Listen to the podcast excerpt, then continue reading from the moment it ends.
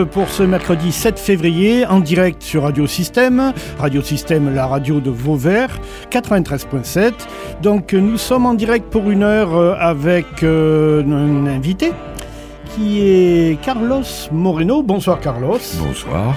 Et puis il y a bien sûr nos chroniqueurs. Il y a Zélia. Bonsoir Zélia. Bonsoir. Qui nous parlera d'un livre qui s'appelle Alors, qui s'appelle Qui tu aimes? Jamais ne perdra de Nathalie Bauer. Ok. Et puis bien sûr Philippe Guillon qui va nous parler de... Du pianiste Michel Petrucciani. Eh oui, c'est quand même un nom important autour du jazz euh, et de la musique en France, donc euh, je me doutais bien que tu allais nous parler, un de ces quatre, de Michel Petrucciani.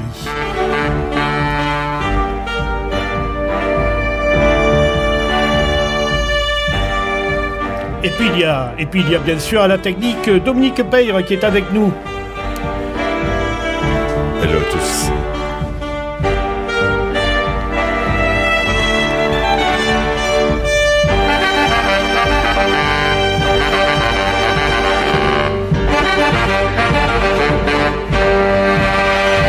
Et puis il y aura bien sûr aussi Audrey qui vient d'arriver dans le studio et qui nous parlera, figurez-vous, de la Lune et de la Lune à travers la photographie, si j'ai bien compris ce qu'elle m'a dit ou quelque chose dans ce genre. Voilà, mais on en saura plus tout à l'heure, bien évidemment.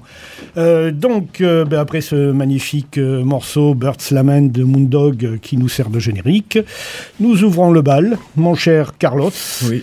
Alors, Carlos Moreno, ça sonne latino, ça, non? Un petit peu, oui. Hein, Alors, bon, les origines espagnole et italienne. Ah, les deux. Les deux. Vous cumulez les deux, mon Oui, capitaine. désolé. Ah ben non, mais il n'y a, pas- y a pas de mal. hein.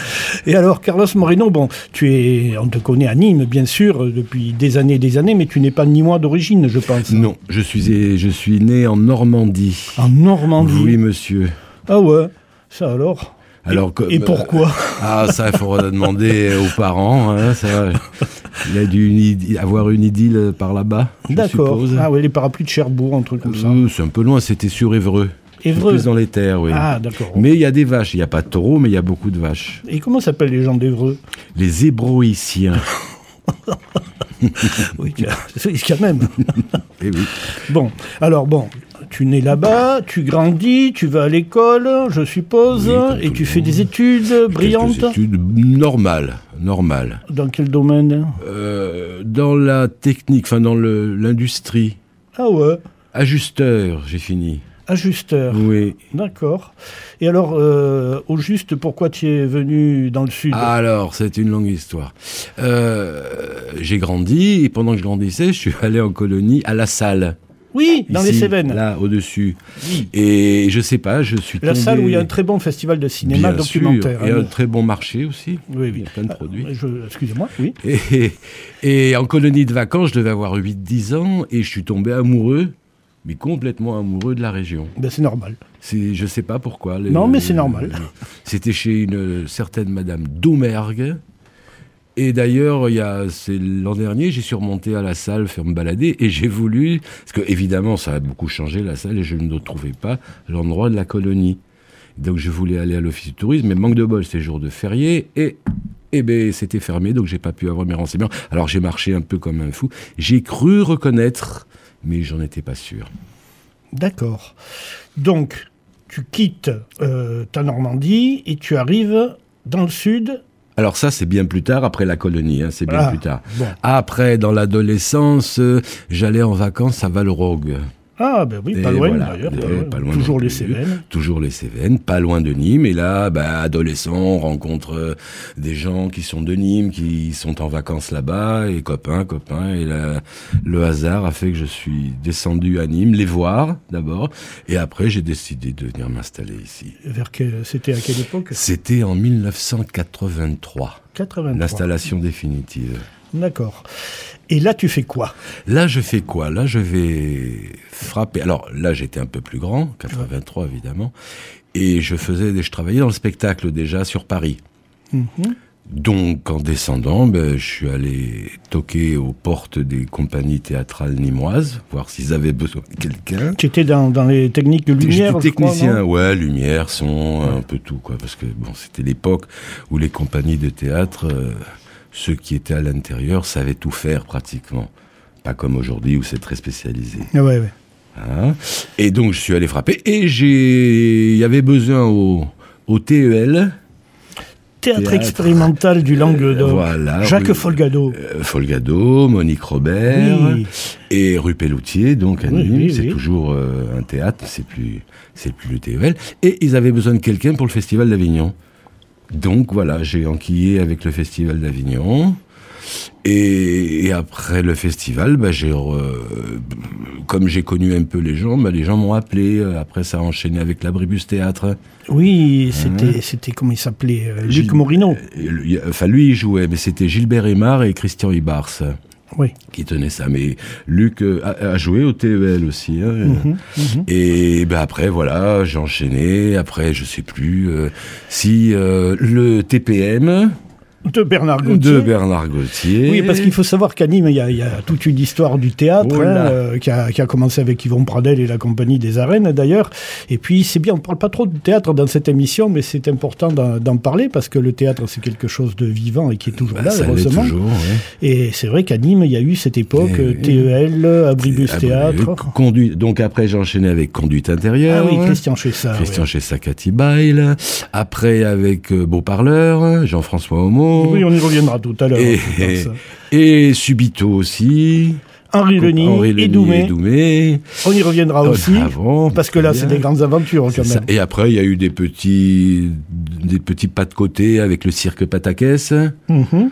Euh, puis sur Avignon aussi, de temps en temps. voilà.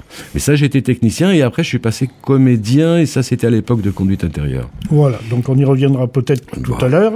Euh, donc on va, on va peut-être écouter une, une première musique que tu peux nous proposer et nous dire deux mots sur ce qu'on va écouter. Eh bien, c'est une chanson de Maxime Le Forestier, Né quelque part. Entendu.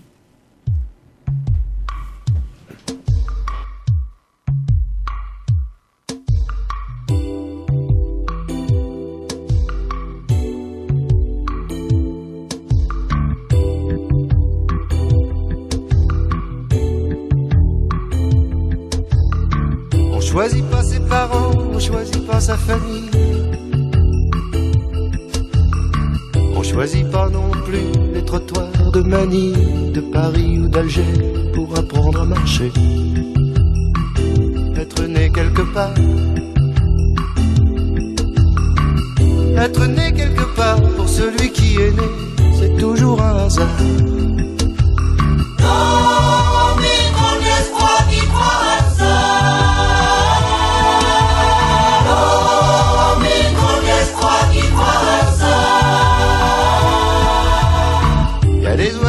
et des oiseaux de passage. Ils savent où sont leurs nids, qu'ils rentrent de voyage ou qu'ils restent chez eux. Ils savent où sont leurs œufs. Être né quelque part.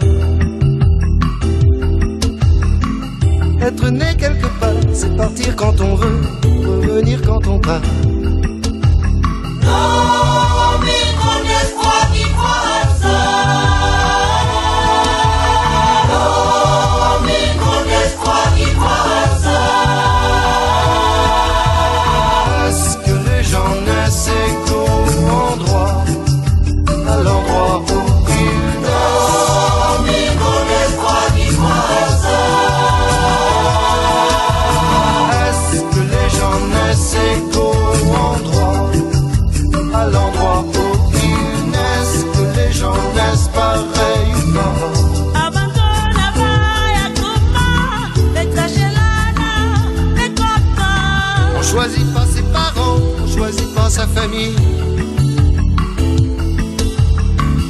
On choisit pas non plus les trottoirs de Manille, de Paris ou d'Alger pour apprendre à marcher.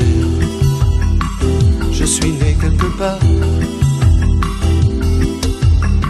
Je suis né quelque part, laissez-moi ce repère où je perds la mémoire.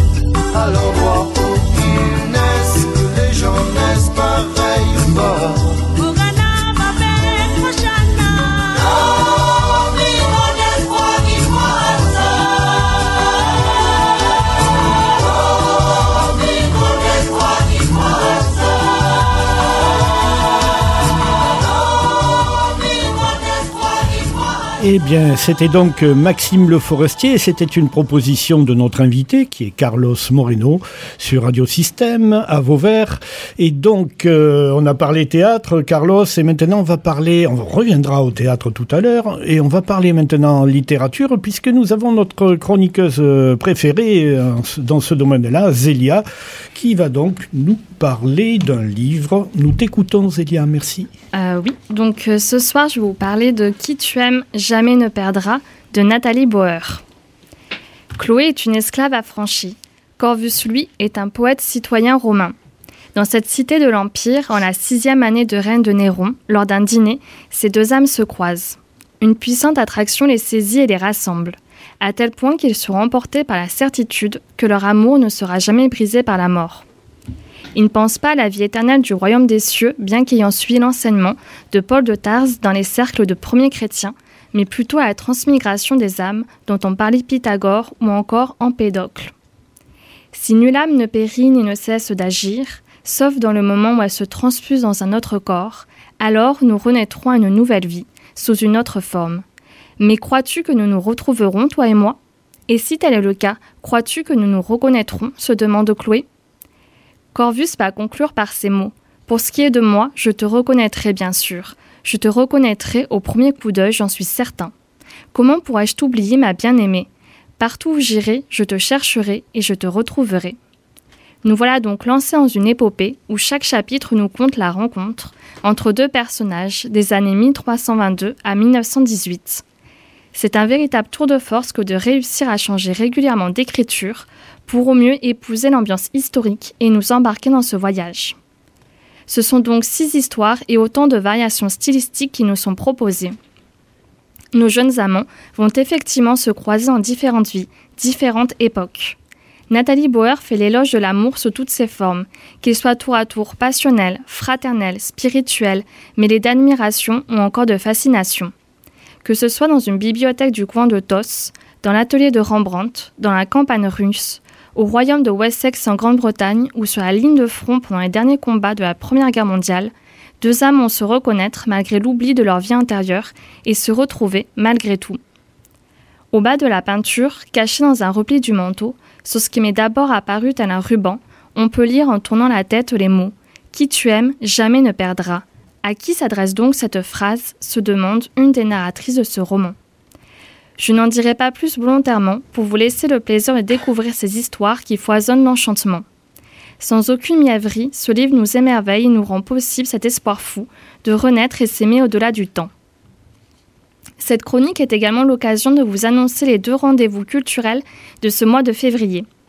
D'abord celui du vendredi 16 février à 20h30. Venez écouter les contes coquins et amoureux contés par Mathilde Lapère sur inscription à la médiathèque Simone Veil.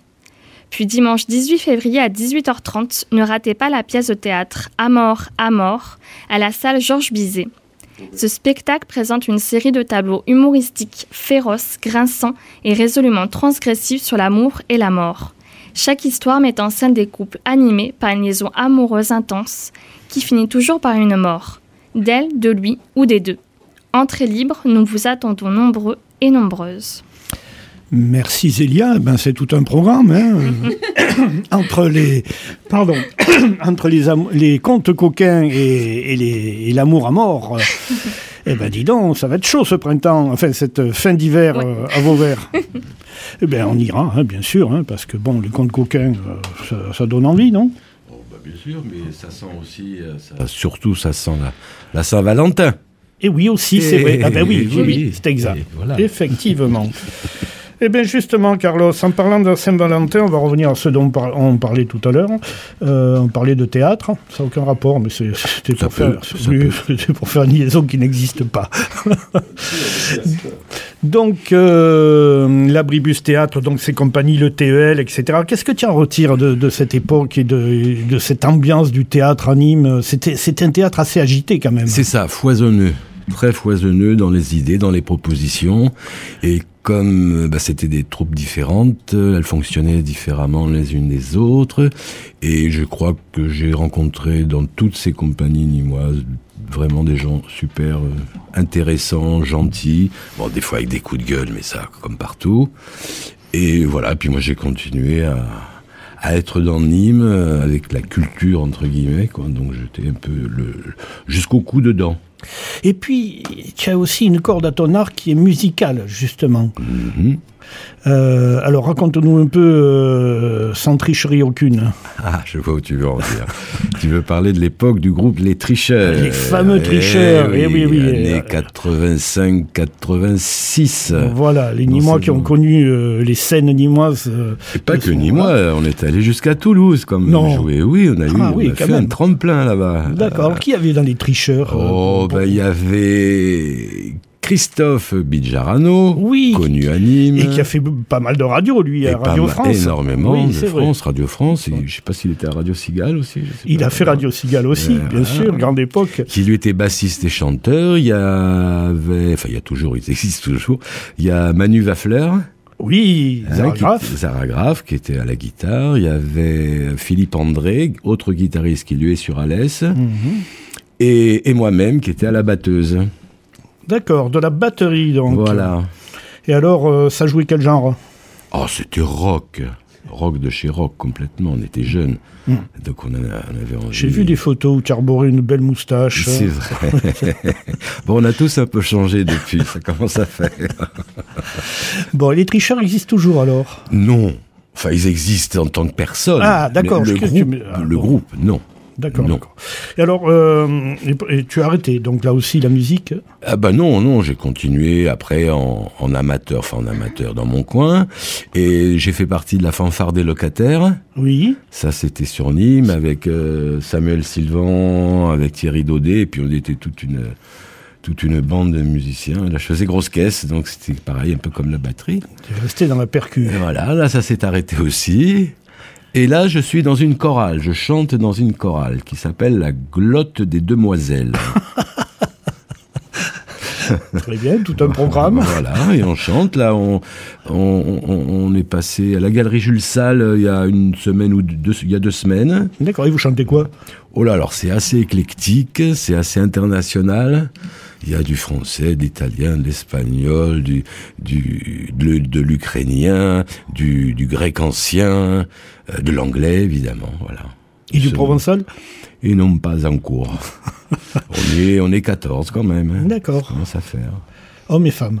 Hommes et femmes. Et au début, il y avait plus de femmes que de que d'hommes. Là, ça y est, ça s'est équilibré. D'accord. Alors euh, c'est bien parce que chez les femmes, il y en a beaucoup qui sont du milieu médical. Ça c'est très bien parce que s'il nous arrive n'importe quoi, on répète, on sera sauvé illico. C'est comme ça que tu vois les choses. Bon, Bah, c'est un aspect. d'accord. Et donc, ça viendrait de là, la glotte, du coup. Euh, Peut-être. Euh, je crois qu'il a été éclairagiste aussi. euh, Ah oui, ici, oui. Ah bah oui, j'ai bah, j'ai commencé avec la technique sur avec les théâtres, donc je faisais de la lumière, beaucoup de lumière, de la régie aussi, régie générale, ça. Et après, je suis passé comédien. Enfin, je suis passé comme si comme un examen. Non, ça m'avait, ça me plaisait de voir les gens sur scène, parce que j'en voyais forcément des, des pièces de théâtre. Et au bout d'un moment, euh, bah, j'ai commencé avec l'école amateur entre guillemets à conduite intérieure, et après, je suis rapidement passé professionnel. Et depuis, bah, je, je joue, j'ai joué beaucoup, beaucoup, pas mal.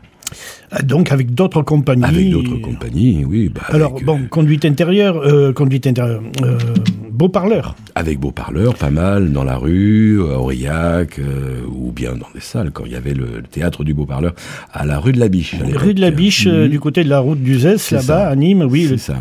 Et c'est vrai que Jean-François Aumont est une figure nîmoise, lui peut aussi. le dire, on faudra dire, ouais. passe là un jour, d'ailleurs, euh, parce qu'il a beaucoup de choses à raconter sur la culture. Il a fait de la radio aussi. Oui, tout à fait. ouais. Et alors, donc, euh, beau parleur, il y avait Jean-François Aumont, il y avait toi qui y avait encore. Eh ben, nous n'étions pas nombreux. hein. Il me semble. euh, C'était un peu la fin où les compagnies de théâtre euh, n'étaient plus nombreuses au niveau du personnel, entre guillemets. C'est ça, il y a eu un essoufflement quand même. Bah, essoufflement, puis l'argent, c'est toujours pareil, le nerf de la guerre. Quoi. Euh, rémunérer des gens salariés, c'est impossible. Enfin, ça l'était à une époque. Après, bah, c'était les spectacles qui se vendaient, et là, on avait des cachets, comme on dit. Tu étais intermittent, donc. J'ai été intermittent du, du pestacle, oui. Ouais, ouais. Euh, et puis, il y a eu euh, la rencontre avec Henri. Oh, bah, la rencontre, elle s'est faite, euh, et avec Doumé, elle s'est faite de l'époque de conduite intérieure. Nous avons fait quelques pièces ensemble. Et après, ils se sont lancés à monter leur compagnie, le Subito. Le fameux Subito Alors, qui était rue Jean Reboul à l'époque. Alors c'était ça, le petit, le théâtre, le petit, le petit Subito, et après ça a déménagé à la Placette, qui est devenu le Subito. Et nos chers amis Henri et Doumé, la retraite arrivant, eh bien ils sont partis. Dans le sud de l'Espagne. Exactement, à dans Sanlúcar de Barrameda. à l'embouchure du Guadalquivir, exactement. C'est vrai. C'est Et on, loin. et on les regrette parce que ces deux figures nîmoises Ah. qui ont animé la vie théâtrale Oh là. euh, Oh pendant là. toutes ces années 2000, là, La euh, vie théâtrale, la vie sociale, euh, la vie des restaurants. oui, parce que c'était du théâtre permanent, cela. un peu, ouais. Sou- Souvent, c'était théâtre permanent. Absolument.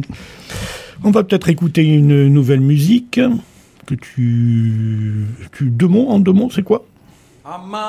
Alors, Amawale, c'est une comptine congolaise pour les enfants. Eh bien, soyons des enfants et écoutons. Amaoulé, Amaoulé, Amaoulé, Amaoulé, Kintela, Anga, Nalela, Soso, Kintela, Anga, Nalela, Kokojoko, Kintela, Anga, Nalela, Soso, Kintela, Anga, Nalela, Kokojoko, Amaule, amaule, Amaoulé, amaule, amaule, Amaoulé, amaule, Amaoulé, eh, eh, Amaoulé. amaule, Amaoulé, eh, eh, Amaoulé, intera, Kintela, Anga, Nalela, Soso, Kintela, Anga, Nalela, Kokojoko, Kintela, Anga, Nalela, Soso, Kintela, Anga, Nalela, Kokojoko, amaule, amaule, Amaoulé, amaule, amaule, Amaoulé, amaule, Amaoulé, eh, eh, Amaoulé, amaule, Kintela, Anga, Nalela, Soso, Kintela, Anga, Nalela, Kokojoko, Kintela, Anga, Nalela, Soso, Kintela, Anga, Nalela, Kokojoko, Kintela, Anga, Nalela, Soso, Kintela, Anga, Nalela, Kokojoko, Kintela, Anga, Nalela, Soso, Kintela, Anga, Nalela, Kokojoko, Kintela, Anga, Nalela, Soso, Kintela, Anga, Nalela, Kokojoko. Alors, Carlos, pourquoi ce choix de musique africaine? Eh ben, parce que j'aime beaucoup la musique africaine, et c'est une comptine, donc, pour les enfants. Et je trouve que ça change, enfin, ça change, c'est complètement différent des, des comptines que nous pouvons avoir ici en France, par exemple. Là, le, le rythme est très installé. Euh, les enfants participent. Puis, il y a- et avant tout, il y a le rythme, quoi. Le rythme qui est, le- qui est la chose primordiale, je crois, dans la vie, euh, dans la vie des hommes. C'est pour ça que tu as été batteur. Eh ben, je sais pas, c'est m'est venu comme ça, mais il y a sûrement quelque chose. Quelque euh, chose, hein. ouais, ouais, ouais. Alors, on va laisser la batterie, on va s'occuper du piano. Philippe Oui, avec plaisir.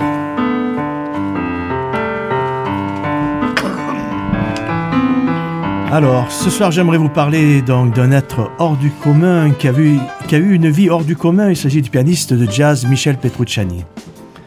Michel naîtra le 28 décembre 62 à Orange.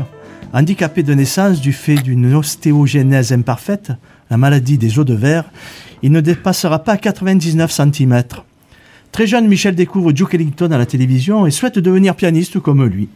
Son père, musicien professionnel et professeur de musique, l'initie à la musique et lui fabrique un réhausseur de pédales. Enfant précoce, Michel chantera les standards de jazz à 3 ans, jouera du piano à 4 et accompagnera le trompettiste américain Clark Terry à 13 ans. Quand j'étais jeune, dit-il, je pensais que le clavier ressemblait à des dents. C'était comme s'il se moquait de moi. Il fallait que je sois fort pour que le piano se sente petit. Cela m'a demandé énormément de travail. Écoutons une première composition de Michel qui s'intitule Cold Blues.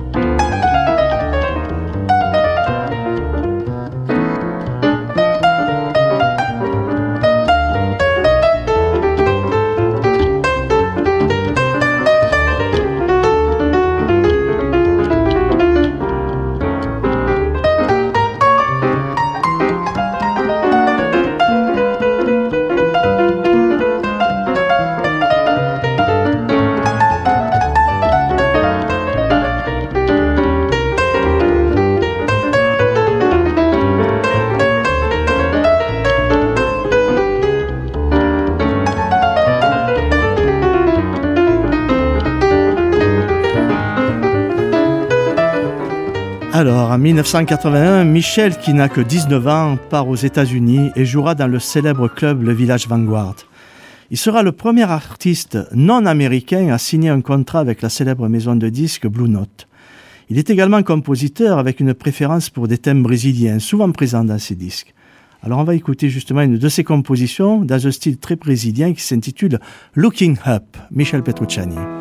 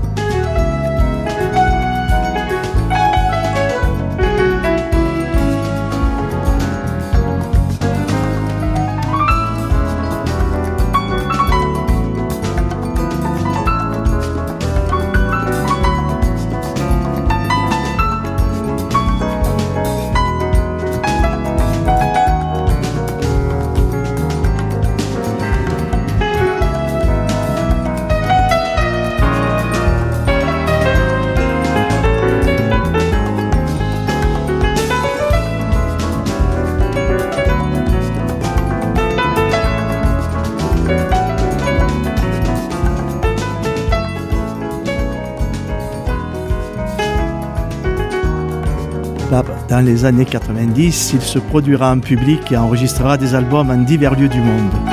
Son jeu est caractérisé par une remarquable indépendance des mains gauche et droite, par une vitesse d'exécution exceptionnelle, mais aussi à ses grandes mains, aux os légers qui permettront à ses doigts de rebondir très vite sur les touches du clavier. Stylistiquement, il est souvent comparé à Bill Evans ou Kate Jarrett pour son lyrisme et à Oscar Peterson pour sa virtuosité. Écoutons maintenant une composition de Duke Ellington qui s'intitule Take the A Train. Ce morceau, ce morceau évoque le train A qui prenait régulièrement Duke Ellington et qui roule en direction de New York. La vitesse du train est évoquée ici par un motif rythmique joué à la main gauche dans un tempo hallucinant.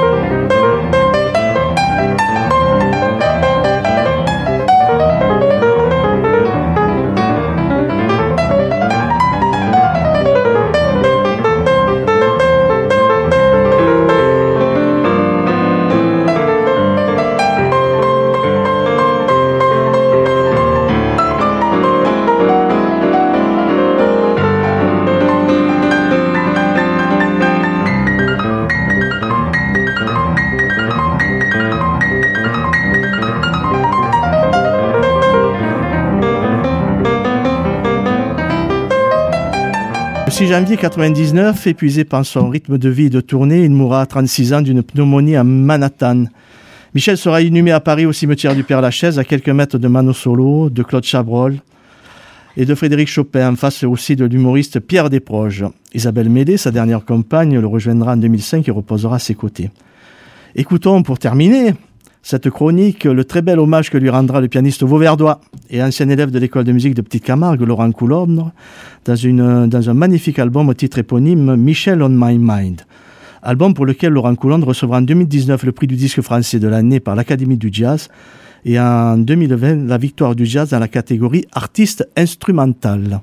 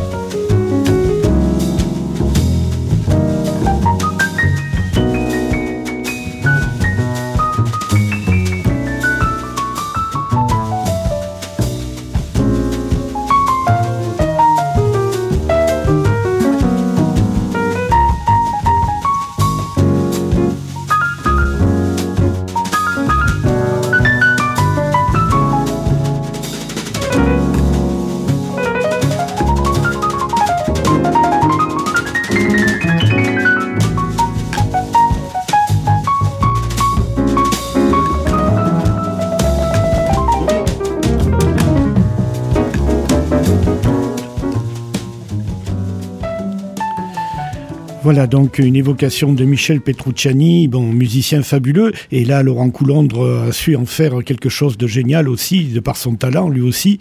Euh, et Michel Petrucciani, tu, tu as euh, Philippe, tu as, Oui. tu, tu as joué toi aussi, non, du, du Petrucciani dans les, les morceaux que tu as.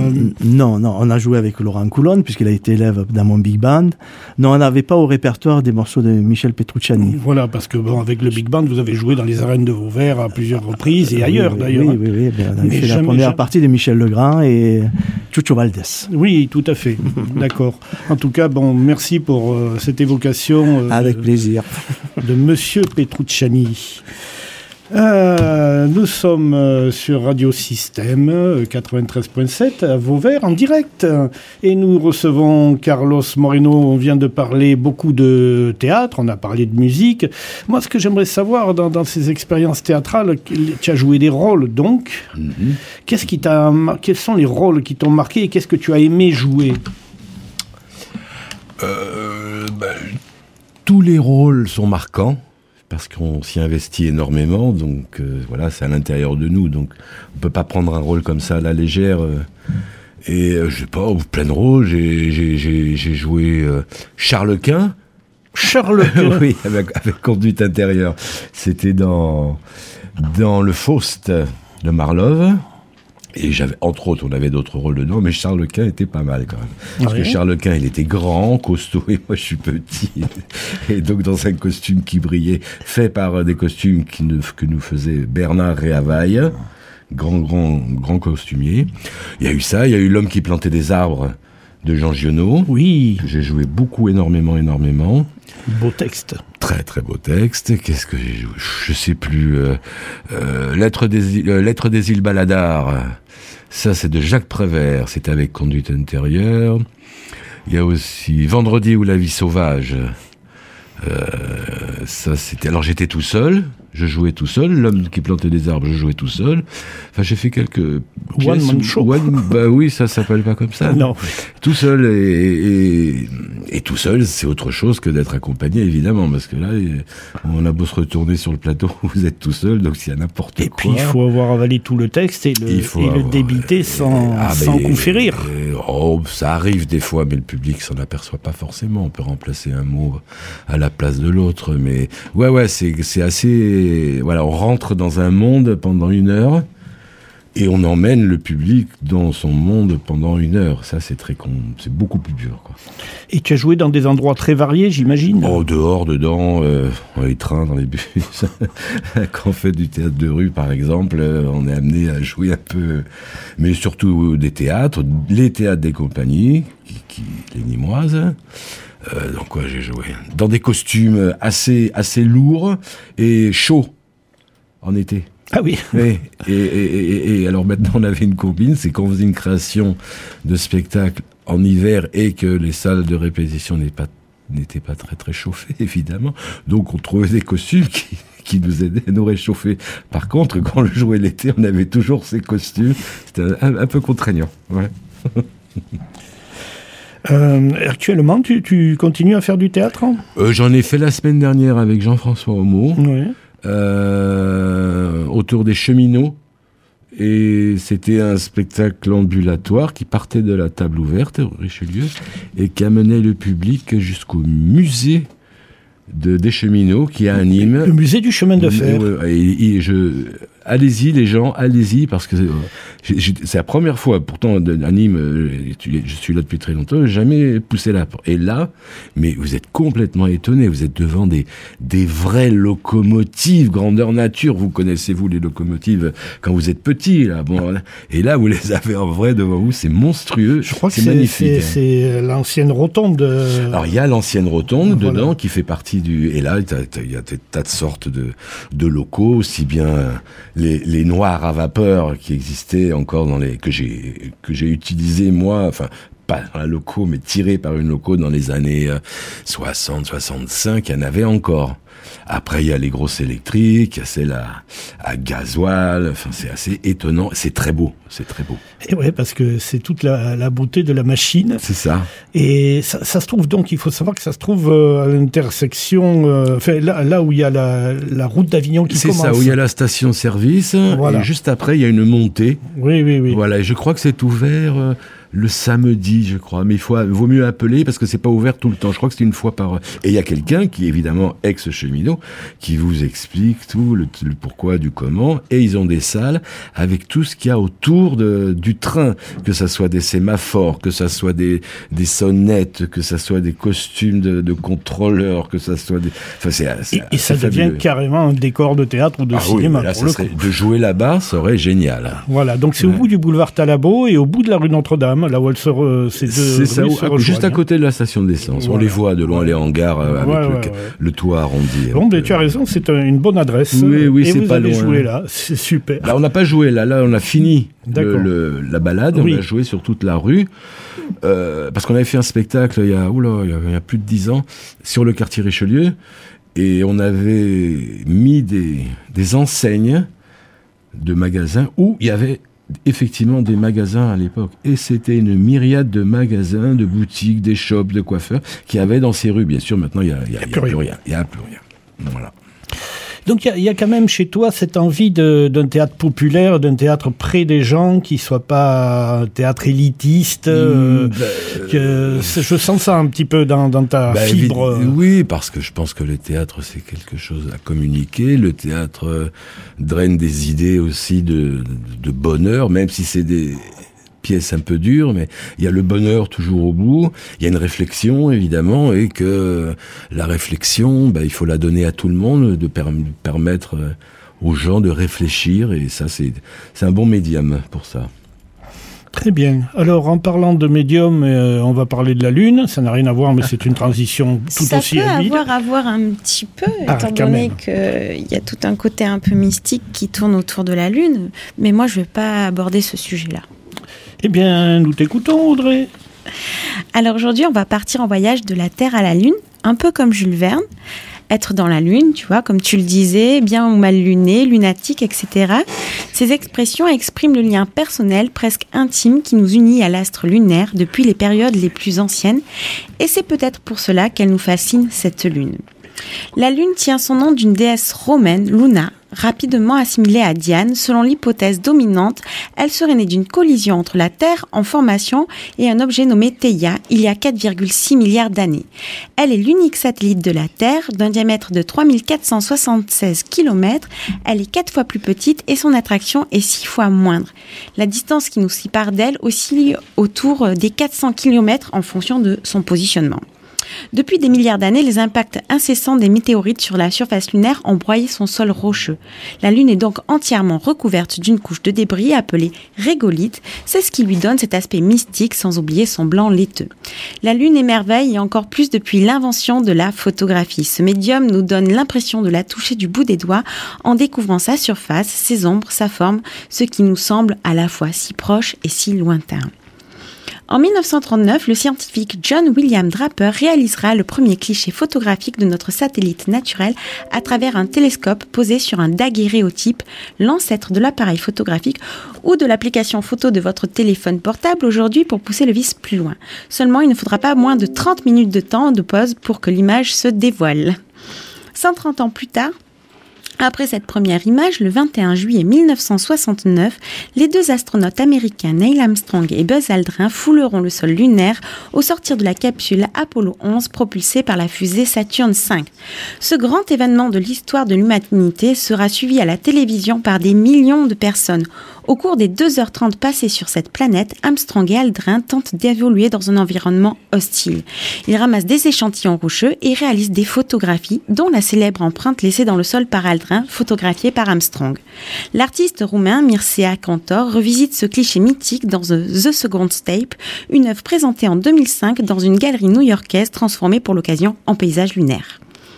Près de deux siècles plus tard, en 2017, plus exactement après cette fameuse prise, première image pardon, en 1839, c'est au tour de Robert Pufleb et Nadine Schleber de réinterpréter l'imagerie de l'astre.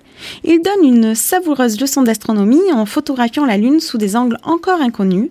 La série alternative Moons met à l'épreuve notre perception et démontre la facilité déconcertante avec laquelle les images peuvent tromper. Le piège est délicieux puisque les surfaces lunaires que l'on croit observer sont en réalité des pancakes. Le titre de la série fait référence à l'expression alternative fact, fait alternatif inventé par l'administration Trump. Avec humour, le duo d'artistes allemands illustre les pouvoirs de l'illusion photographique et expose l'étroite limite entre réalité et fiction à l'ère de l'information digitale. Si vous êtes curieux, vous pouvez aller découvrir l'ouvrage qui découle de la réalisation de cette série photographique à la Fondation Louma en Arles ou sur le site internet du même nom que l'œuvre alternative-moons.com. Mais nos amis photographes germaniques ne sont pas les seuls à s'être intéressés à l'apparence de la Lune. L'artiste britannique Luc Jerram a créé l'œuvre itinérante Museum of the Moon. Mesurant 7 mètres de diamètre, la Lune présente des images détaillées de la NASA et de la surface lunaire à 120 des pays à une échelle approximative de 1 pour 500 000. Chaque centimètre de la sculpture sphérique éclairée de l'intérieur représente 5 km de la surface de la Lune.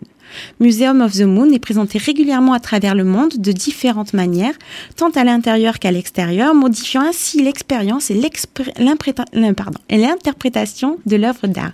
Au fur et à mesure qu'il voyage d'un endroit à l'autre, il rassemble de nouvelles compositions musicales et une collection continue de réponses personnelles, d'histoire et de mythologie, tout en mettant en lumière les dernières avancées scientifiques sur la Lune. L'installation est une fusion d'images lunaires, de clairs de lune et de compositions sonores créées par Dan Jones, compositeur lauréat du prix BAFTA et Ivor Novello. Chaque lieu programme également sa propre série d'événements d'inspiration lunaire sous sa lune. Actuellement, tu t'étouffes. Actuellement, et cela depuis lundi 5 février, elle est présentée à la Winchester Cathedral de Londres, et cela jusqu'au 18 février. Si vous avez un petit voyage à Londres prévu durant cette période, profitez-en réellement pour aller y faire un tour. Le résultat est vraiment bluffant pour l'avoir vu en vrai en Lozère. Mais revenons sur la Terre, à l'espace culture Jean Jaurès, l'éco-artiste Emeric Jacob propose l'exposition Émergence, des sculptures comme des créatures sorties des eaux de la Méditerranée. Réalisée avec des déchets trouvés sur les récifs des mers et étangs alentours, l'exposition est fraîchement ouverte depuis le 2 février et est visible jusqu'au 20 avril, mais dépêchez-vous d'y aller parce que le temps, bah, il passe vite. Merci Audrey. Et puis c'est une très belle expo, très étonnante en tout cas, hein, puisque Ça t'a plu, hein Voilà, il y a de la sculpture, c'est de la sculpture en fait, d'une Ouais. certaine façon, donc ça change un petit peu. Voilà. Eh bien, merci pour ce voyage dans la Lune. Euh, alors, vous n'avez pas connu une époque que nous avons connue avec euh, Carlos, nous en parlions à l'instant, c'est d'avoir vu en direct le premier pas sur la Lune à la Ben, télé. je, je voulais pas le dire, mais euh, je m'en doutais un petit peu parce que Philippe aussi, j'imagine.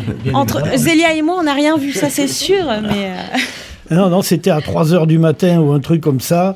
Et c'était en juillet 1969 où mon père est venu euh, me réveiller en me disant euh, tu le dis parce que j'ai dit la date tout à l'heure, c'est ça? Non, non, je m'en souviens, c'est un truc que tu oublies pas. C'est un truc que tu oublies pas. En pleine nuit, tu es réveillé et tu vois un type qui marche sur la Lune. Non, mais attends, euh, en 1969, ça fait drôle quand même. Est-ce que de l'œil à l'œil nu, tu pouvais le voir en regardant juste la lune? Et non, j'avais déjà mes lunettes et elles n'étaient pas très astronomiques, à vrai Quel dire. dommage. En tout cas, merci Audrey pour ce voyage dans la Lune. Euh, Carlos euh, Moreno est avec nous et nous revenons à nos moutons, si j'ose dire. On a un peu oublié d'écouter une musique tout à l'heure, on va peut-être l'écouter tout de suite. Qu'est-ce que tu nous proposes euh, d'entendre là, maintenant? Ah, euh, les violons barbares. Ce sont des, des chants mongols, donc de Mongolie, Et oui, et, et le, le travail de la voix, c'est du, du chant diatonique. il travaille sur les harmoniques et les sur choses. les harmonies en jouant d'un instrument. Moi, j'a- j'adore ça, j'adore. Eh bien, on écoute.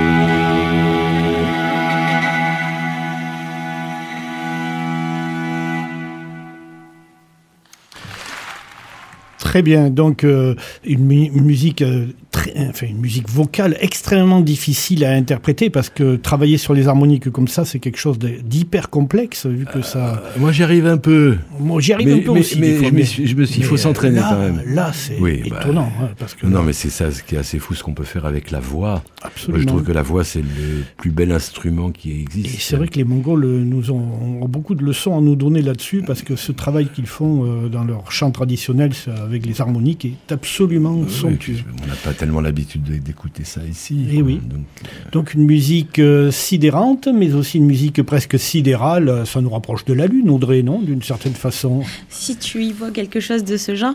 Par contre, euh, Jean-Claude Gagneux, qu'on a reçu, euh, il, Il assure bien de ce côté-là. il joue pas mal là-dessus. Ouais, ouais, ouais, ouais.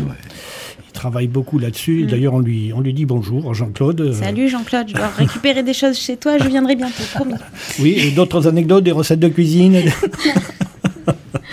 Très bien. Une dernière chose, euh, Carlos, puisque l'heure euh, va bientôt se terminer. On n'a pas parlé de cinéma. Tu as euh, joué des petits rôles au cinéma quand même. Tu as. Euh, ouais, effectivement, dans le, dans le Hussard sur le toit. Mhm. Vous vous rappelez de ce Oui, gros de- film de Rappeneau Tout à fait, ouais. Alors, euh, bah, Avec c'est- Olivier Martinez Olivier et. Juliette Binoche. Oui, il y a Depardieu, il y a, il y a Mhm. beaucoup de monde dedans.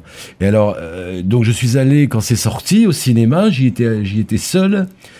Et je regarde l'écran et je vois ma tête qui faisait tout l'écran et ma voix qui sortait des HP. Et alors je descendais dans mon fauteuil quand je regardais les gens autour, s'ils m'avaient reconnu, tu parles. Et euh, alors ce qui est marrant, c'est que c'est sorti au tout début au cinéma et après il y a eu une version qui a été écourtée. Et après c'est passé quelques fois à la télé et ça passait jamais. Euh, La scène avait été coupée, pas que celle-là. Il y a d'autres scènes qui avaient été, je suppose, pour rentrer dans le Dans les formats. dans ouais. les formats. Mais j'ai toujours le nom générique, donc euh, je, toujours, euh, je, touche, je touche toujours quelques sous. D'accord, mais on ne te voit plus. Et on me voit plus. Et puis il y a eu des courts-métrages aussi. Oui, d'ailleurs, j'en ai fait un il n'y a pas si longtemps que cela avec euh, monsieur, comment ça s'appelle déjà Hum, Thierry Bourdi. Ah, c'est un très bon réalisateur. Il est pas mal. Et, et je tiens à dire d'ailleurs que ce film, donc, euh, dans lequel tu joues un des rôles principaux, sera proposé euh, bah, à Nîmes à la fin du mois de février, au cours d'une soirée festive au Cercle de l'Avenir. Et puis, je pense que nous le passerons à Vauvert aussi, donc euh, on aura l'occasion de te voir sur l'écran à Vauvert. euh, Très bien. très dans bien. ce film-là, et puis tu avais fait aussi ce court-métrage avec Alain Pitrel. Ah oui, deux. Deux. Enfin, un avec Pitrel et l'autre avec euh, son collègue là qui filmait aussi, je me souviens plus là. Thierry Dumoulin. Thierry Dumoulin. Oui, on avait fait ça da- dans celui de Pitrel qui s'appelait euh, Vanité. Vanité. Eh ben il y avait Henri qui était dedans, Henri Leni qui Il y avait tout un tas de Nîmois là-dedans, euh, incroyable. Ouais, ouais, c'était c'était assez drôle. C'était bon, il y avait une équipe quand même, une, une vraie équipe de cinéma. et on était Tout à mal- fait, ouais, ouais. On était pas mal et le rendu est pas si mal que ça, je trouve. Pour les petits moyens, parce qu'évidemment il n'y avait Ah pas bah oui, les oui, gros oui. moyens, vous savez. Donc ça, c'était pas mal. Oui, on n'est pas au hussard sur le toit là. Non, là, là, Ah, rien à la voir. grosse cavalerie. Là. Et euh, quoi d'autre? Oh ben j'ai fait quelques panouilles dans des séries qui se tournent à 7 là. Oui, oui, oui, tout- tous ces trucs là Euh, qui, oui, que je me souviens les même plus le- quotidiennes. là, oui, je me souviens même plus le nom. Voilà, des petits trucs comme ça. Euh, oui, en grand, en, en grand, en long métrage, je crois que j'ai fait que ça. Si récemment, enfin non, ça date d'un an.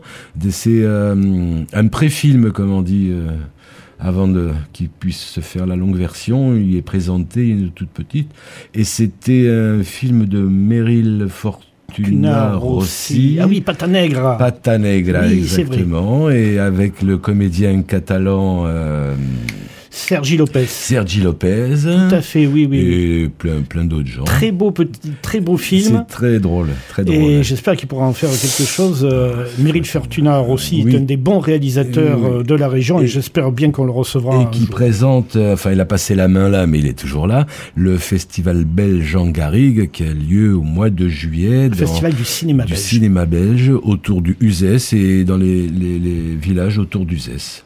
Très bien. Et Et- c'est en plein air. Alors, donc, euh, plusieurs cordes à l'arc de Carlos, hein, euh, cinéma, théâtre, musique. euh, bon, en tout cas, on est ravis d'en savoir un petit peu plus. Et puis, j'ajouterai, moi, que ben, Carlos, tu as une fille aussi magnifique qui s'appelle Tina, Ah. Oui. Tina Moreno. Oui. Et Tina fait carrière dans le cinéma, elle est script. Effectivement, elle est script à... Alors, elle n'est pas à Nîmes, elle est à Bruxelles. Ah ouais. Et donc, euh, donc Bruxelles en Belgique, comme tout le monde le sait. Et elle a, parce qu'elle avait fait ses études de cinéma euh, là-bas. Et quand on fait une école de cinéma, on est tous avec, les autres élèves euh, ils deviennent amis et tout ça. Et après, quand ils sortent de cette école, eh ben, entre eux, ils s'appellent parce que de cette école, il y a aussi bien des réas que des preneurs de son, que si, que oui. Donc après, quand ils veulent tourner un truc, là, ils s'appellent et ils tournent. Donc elle fait énormément de courts métrages pour l'instant, euh, qui marchent bien. Euh, elle a des bons retours. Et aussi, j'ai un fils qui lui est en Italie et qui lui est ingénieur du son. Eh bien voilà. Donc ça reste dans. la- Voilà, une Dans le famille, moule. euh, une famille qui est dans l'image, qui est dans le son, qui est dans le théâtre, le cinéma et tout ça, c'est merveilleux. Et ça fait vivre la culture, tout ça, et Ben, c'est une ça, très bonne surtout. chose. C'est surtout ça. Carlos, on est ravis de t'avoir reçu. Euh, et puis, pour terminer notre, notre heure, qui n'est pas tout à fait finie, on va peut-être écouter un petit reportage euh, que Dominique nous propose euh, au sujet des avocats du diable, cette association d'Auverdoise. 180 secondes. L'info en Créé en 2004 par Marion Mazoric, éditrice, et Simon Casas, directeur entre autres des arènes de Nîmes, accompagné par l'association Les Avocats du Diable, située en Petite Camargue, le prix Hemingway récompense chaque année une nouvelle inédite sur le thème de la tauromachie, son univers ou sa culture. Plus de précisions avec Philippe Béranger, secrétaire de l'association, chargé de mission du prix Hemingway. C'est un prix dont la thématique est autour des cultures taurines et de l'univers taurin, mais au sens large du terme. Culture taurine, c'est effectivement, il n'y a pas que la tauromachie espagnole, il y a aussi la tradition camarguaise, mais il peut y avoir aussi le, le rodéo aux États-Unis. Un très beau texte peut aussi parler de, de la fête de la feria, par exemple, de ce qu'on peut appeler la fiesta brave, mais ce n'est vraiment pas un prix de spécialistes en tauromachie. Ce prix littéraire inédit dont le jury est présidé par Laure Adler en personne fête ses 20 ans et n'a cessé au fil des années d'accroître sa notoriété en France certes, mais aussi dans le monde entier. Donc nous recevons chaque année entre 150 et 200 euh, nouvelles, voire parfois un peu plus, et des nouvelles qui nous parviennent du monde entier. Les cinq continents sont représentés. Mais nous avons des nouvelles qui nous viennent euh, du Gabon, qui nous viennent de Montréal, qui viennent des États-Unis, du Portugal. Des manifestations littéraires sont aussi organisées en parallèle, ou en tout cas en relation avec ce prix. Euh, symboliquement, les lectures dans les Chicaros, une semaine avant la feria de Pentecôte, euh, le vendredi du week-end de l'Ascension, nous convions un public à venir dans les arènes. Et dans les Chicaros, qui est l'enclos où le taureau est mis, avant qu'il court voilà en plein soleil sur la piste, là il va y avoir un lecteur, une électrice, et on va recevoir par petits groupes de 10, de 12, voilà un, petit public qui va aller de Chicaros en Chicaros, et là on va proposer des lectures à voix haute, généralement de, de 7 nouvelles parmi les 25 finalistes. Si vous êtes inspiré par l'écriture de textes consacrés à la culture taurine, vous avez donc jusqu'au 29 février pour envoyer vos nouvelles à prix lesavocatdudiable.com. Ok, merci Philippe Béranger, merci les avocats du diable. Euh, je voudrais qu'on, ben, nous allons conclure. Je dis, je voulais vous dire euh, merci à tous, merci Mmh, Audrey, merci. merci Zélia, merci Philippe, merci infiniment Carlos d'avoir été parmi nous. On Merci se retrouve dans un mois. Bonsoir à tous.